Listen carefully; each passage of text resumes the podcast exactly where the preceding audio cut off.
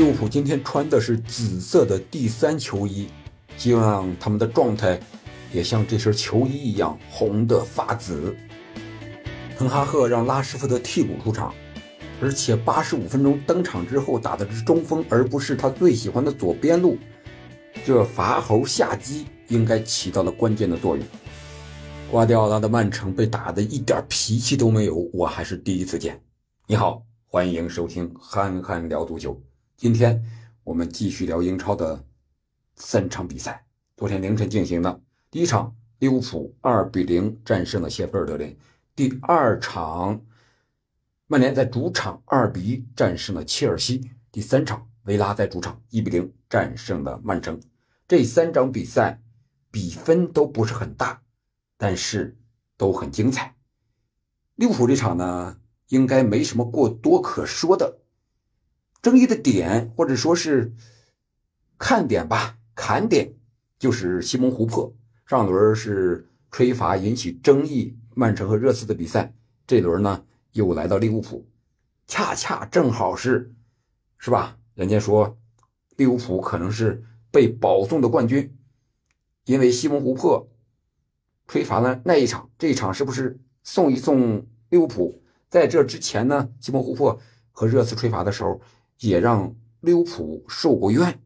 那这场比赛呢，利物浦的两个进球没有任何问题，但是从整个过程来看，在进球之前多多少少发生了类似犯规的动作。第一个是头球，范戴克用利用角球的机会，这个呢，在。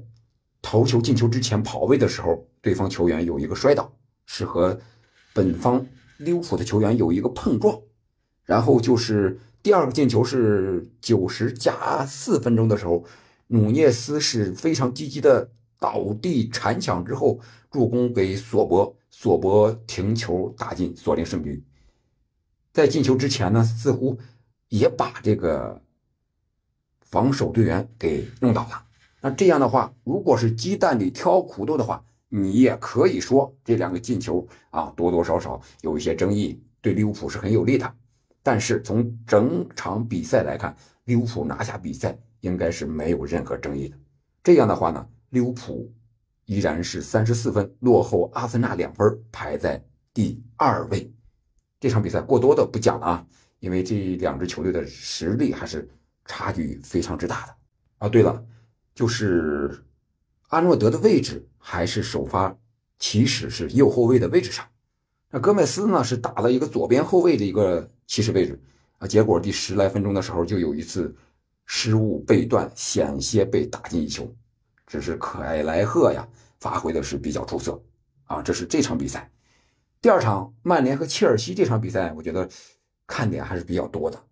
曼联为什么能赢？我觉得在于滕哈赫这个主教练，他及时的拨乱反正，及时的罚猴下鸡。这猴是谁呀？那就肯定是拉什福德呀，对吧？上一轮拉什福德得到了各种的批评之声。那这场呢？你不是喜欢打左路吗？但是你状态不好呀，你不想打右路，好，那你就替补吧。我觉得这个滕哈赫用人是对的。是吧？你用状态好的，不能用名气大的，这个没有问题。但是我觉得滕哈赫和拉什福德肯定是有过底下沟通之后同意之后才让他打替补，而不是那种强硬的你必须打替补，或者说你要首发必须打右路，肯定是经过一种沟通啊磨合才让他打到替补席上，是吧？没没打右路，而是替补。那加纳乔呢？这场比赛表现也不错，除了过人是吧？呃，还有助攻之外。他在拉什福德不在场上的时候，他也回来积极的防守了啊！经常看到他到左边路，基本到后卫这个位置上来防守。这个应该是这些年轻队员，或是任何一名球员，边锋应该有的这种状态和态度。另外一个就是他在用人上后卫这一块也是拨乱反正。你像卢克肖首发打的左后卫，林德洛夫。首发左中卫马奎尔，首发右中卫达洛是吧？首发右后卫，这四个后卫一字排开，各自在自己熟悉的正确的位置上发挥了作用。当然，这场比赛曼联可以说是拼赢的，也可以说是赌赢的。为什么呢？因为从比赛进程来看，切尔西的机会也不少。而曼联呢，滕哈赫安排了一个拉姆拉阿姆拉巴特是一个单后腰，四幺四幺这么一个阵型。麦克托米奈虽然说是名义上的后腰，他更多的是向前进攻得分，而且这场比赛他也是啊头顶脚踢打进了俩，也是曼联取胜的最大功臣。他为什么敢用单后腰呢？我觉得这个和切尔西加拉格尔不能出场有极大的关系。无论是上半场的帕尔默，还是下半场的斯特林，这两个人谁在中路都没有发挥出加拉格尔这种搅和、鲶鱼作用这种这种人啊，他不是这种人。加拉格尔那就是能拼善抢啊，赶上身体。而帕尔默呢是技术型的，虽然打进一个进球，但是他的防守这一块肯定是不如加拉格尔的。斯特林也是啊，喜欢边路，喜欢当前锋。你让他去打中路十号去组织进攻，或者说去，呃，构筑起第一道防线，显然他也做不到的。那是滕哈赫能够采取单后腰，我觉得这一个先决的条件，他也看到了加拉格尔不在，切尔西的队内没人能打得了这个位置。然后就是切尔西这边和曼联这边。别看是曼联二比一赢了切尔西，但是这两支球队的实力确实本赛季来讲都没有展现出来。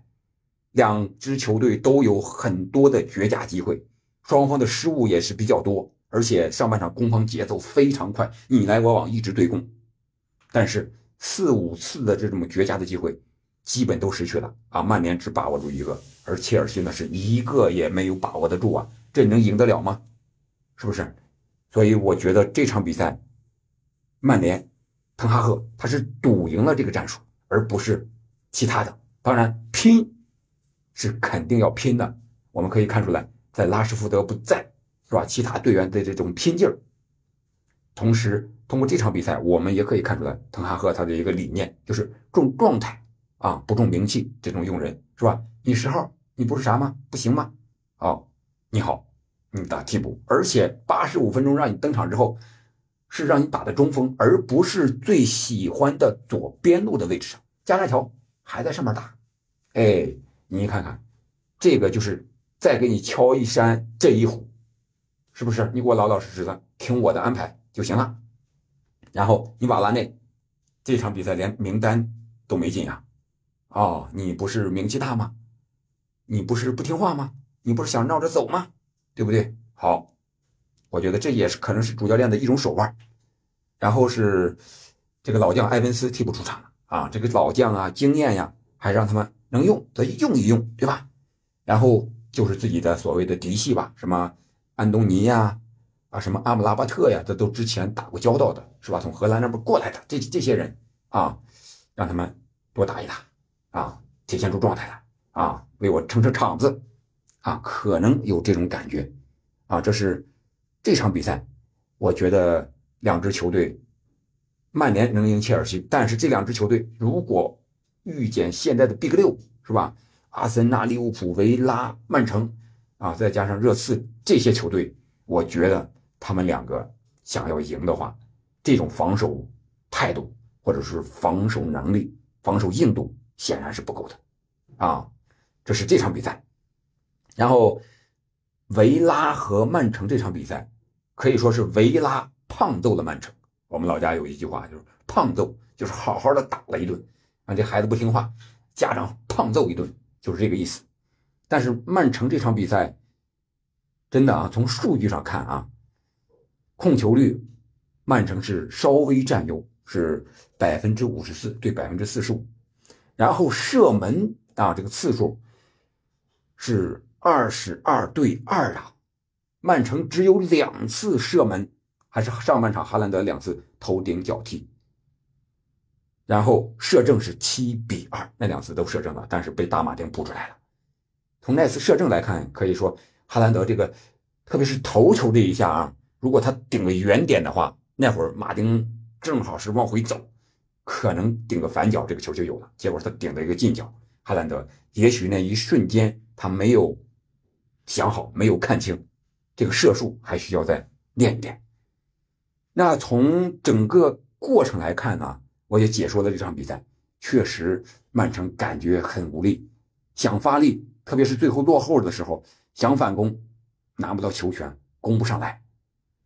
艾米里这边四幺啊四四幺的四四幺幺这么一个阵型，他惯用的，也可以说叫四四二，对吧？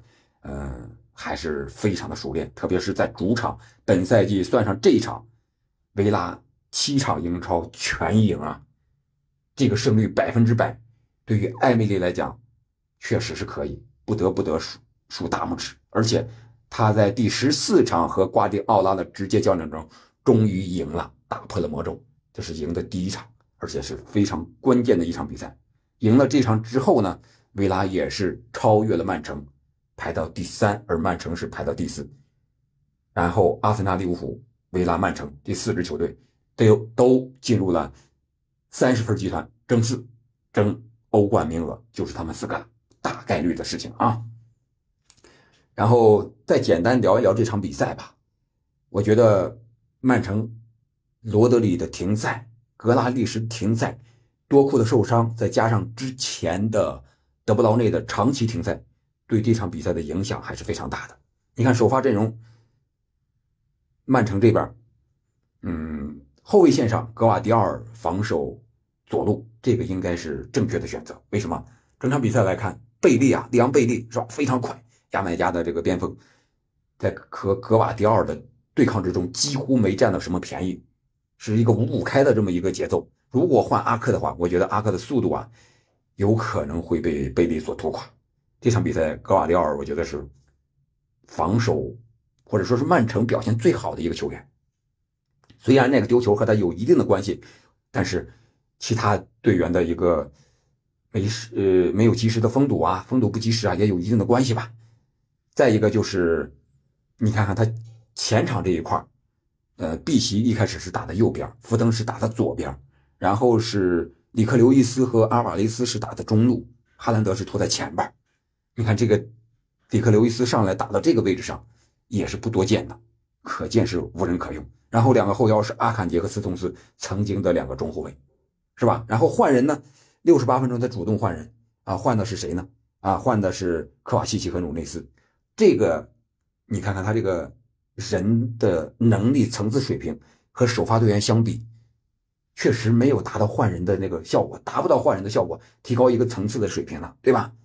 德布劳内呀，这些人的罗德里的受伤呀，确实影响非常之大。特别是罗德里本赛季，这是上呃停了四场啊，不是受伤啊，停赛四场，四场都输了啊。呃呃，联赛杯输给了纽卡，然后联赛输给了狼队、阿森纳，这场又输给维拉。好在这四个都是客场，在主场，曼城希望还能找到这个机会。我觉得曼城应该还是没有问题的啊。首先。这场比赛他更注重防守了，他知道维拉的进攻反击有多的犀利啊，所以说他更注重防守。那个进球呢，也是一个折射，守门员埃德森没有任何办法。但是也可以看出来，维拉这支球队的能量有多大啊！七次射门非常具有威胁，要不是埃德森的高阶低挡呀，这场比赛曼城至少输三个。为什么至少输三个呢？因为还有一次中立柱啊。呃，道格拉斯·路易斯的一脚兜射，再加上其他的是吧？如果是状态不好的话，至少三个。而他对维拉的进攻确实形成不了什么样的威胁，没有人能给哈兰德传球，就那个两次，其他的就没有射门的机会了。整场比赛哈兰德触球只有十七次呀，这是哈兰德的第五十场比赛，打出这样的节奏啊，这样的结果，他也很无奈啊，最后。换下福登的是谁啊？是奥斯卡·鲍勃啊，这么年一个年轻的队员，确实是无人可换了。他换上之后，直接导致人家反抢，然后又丢了这个球，也可以说这个年轻队员也要为自己啊付出多多少少的一个代价吧。然后维拉这边呢，你看贝利刚才是表现最好的进球，那是人家拼来的应得的啊，最后也是。应该是也受伤了啊，一点点的受伤下场，提前下场。